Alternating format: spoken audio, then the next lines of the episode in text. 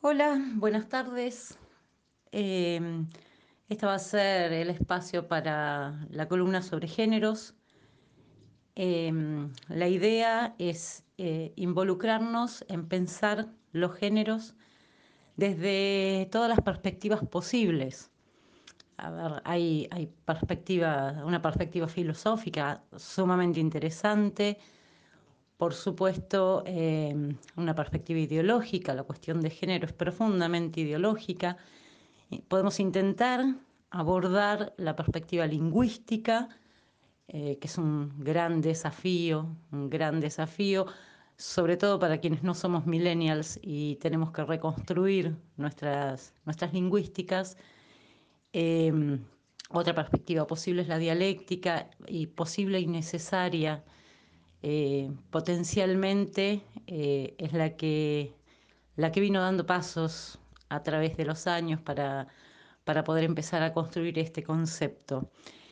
Y quiero empezar por ahí, porque la cuestión de géneros, y hablo géneros en plural, porque no podemos hablar de una cuestión de género, eso es eh, encasillarlo como si fuera uno, y ya sabemos que no.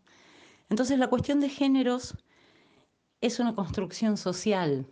Hemos pasado por diferentes etapas de la historia y en la que eh, el género eh, fue tomado, pensado, nombrado eh, con la mirada que era hegemónica en ese momento.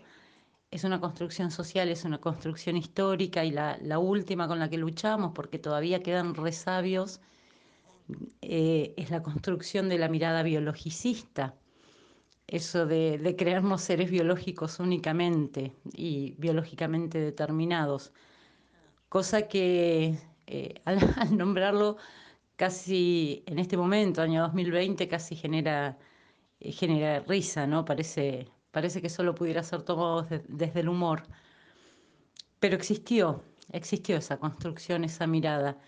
Eh, y eh, estamos en este momento construyendo y puliendo y debatiendo y pensando una construcción de concepto, eh, una construcción, y lo conceptual es fundamental, es cómo nos narramos a nosotros mismos, cómo nos narramos en todo sentido, pero la construcción del concepto del género que portamos, del género que nos identifica, del género que consideramos eh, como válido o un concepto hegemónico o normativizado.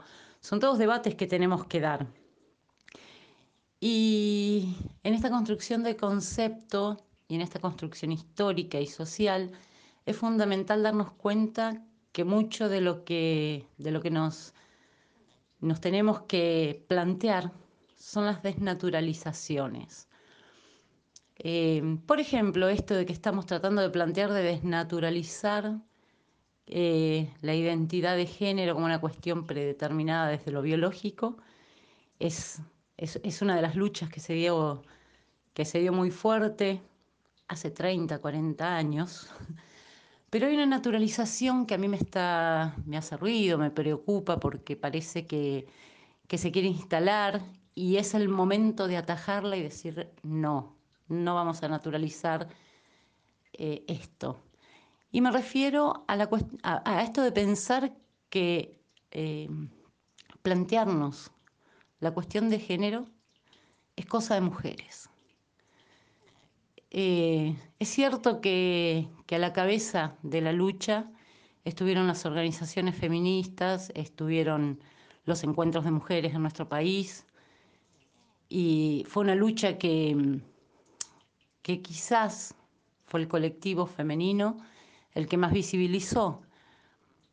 Pero tenemos otras luchas en las que también fueron mujeres las que los iniciaron o las que se pusieron al frente y que sabemos que es lucha de todes. Y me refiero, por ejemplo, a madres y abuelas. Eh, no es casual que no tengamos los padres de la Plaza de Mayo, pero hoy quién podría decir que las madres son un grupo de mujeres, ¿no? En, en, en, esa lucha estamos todos involucrados, involucradas, involucrades, pasando, pasando por las distintas etapas que representó esa lucha. Y, y, por ahí sabemos que seguimos hablando de desaparecidos cuando hay desaparecidas y desaparecides. Y son cuestiones que atraviesan, que va más allá de, de ser mujer o de ser hombre, ¿no? La cuestión de géneros no es una cuestión de, mujer, de las mujeres. Eh, es una lucha que tenemos que afrontar todos. Hay quienes la afrontan desde la construcción de las nuevas masculinidades y eso también es algo que tenemos que construir todas y todes y todos, justamente porque puede hacer la diferencia. Eh, dentro de estos, de estos conceptos que vamos generando, dentro de estas construcciones que vamos generando, hay una cuestión que, que se, está, se, visibilizó, se politizó muchísimo y cambiaron las cosas. Y me refiero a la construcción de derechos. No podemos, no podemos iniciar este programa sin mencionar que se acaba de firmar el decreto 720 del 2020 de la construcción de cupo trans para las personas transgénero eh, dentro de las contrataciones y los cargos públicos. Y yo celebro que, eh, por supuesto, por supuesto, que, este, que exista este cupo del 1% en todos los, eh, eh, los organismos públicos del Estado, pero celebro una palabrita, una palabrita, y que es el cupo de contratos y cargos. Cargos suele referirse por lo general a espacios de gestión, espacios de toma de decisión. Eh, no es solo que se cumpla por cumplir, por tener un cupo como ha pasado en, otros, en otras tantas oportunidades de, ocupar un lugar con un nombre femenino. Eh, cuando fueron los cupos para las mujeres, me refiero a eso, sino que se está eh, abriendo un espacio en la cancha para que los compañeros que eligen una identidad de género no preestablecida puedan tener salidas laborales que no sea el consabido eh, oficio del trabajo sexual, que nuestra sociedad dio como única posibilidad para un montón de personas y que por supuesto luego las perseguían. Y eres ese juego macabro de, de te obligo como sociedad, porque no te doy otra posibilidad, te obligo como sociedad solo a que estés en este rol, pero a este rol lo proscribo. Es la manera de proscribirte. Entonces, bueno, eh, debemos celebrar, debemos celebrar esa construcción de ciudadanía, esa nueva construcción de ciudadanía.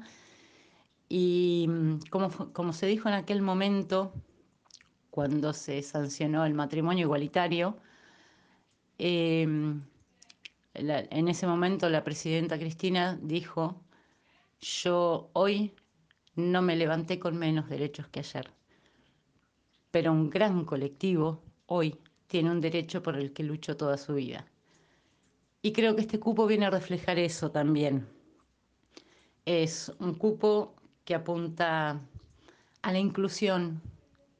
Y a la inclusión quiere decir que estemos incluidos, incluidas, incluides en nuestra sociedad, desde los derechos ciudadanos, desde los derechos laborales, desde los derechos políticos, desde todos los espacios que podamos ocupar sin necesidad de renunciar a la diversidad y entendiendo que la diversidad es parte constitutiva de nuestro hacer social, de nuestro hacer histórico, de nuestro hacer cultural. La idea con esta columna siempre es que queden interrogantes, que se movilicen cosas, Sería genial si pudiéramos romper algunos preconceptos, pero bueno, unir mentes y unir voces para empezar a pensarnos y a construirnos conceptualmente desde otro lugar, y desde otros géneros.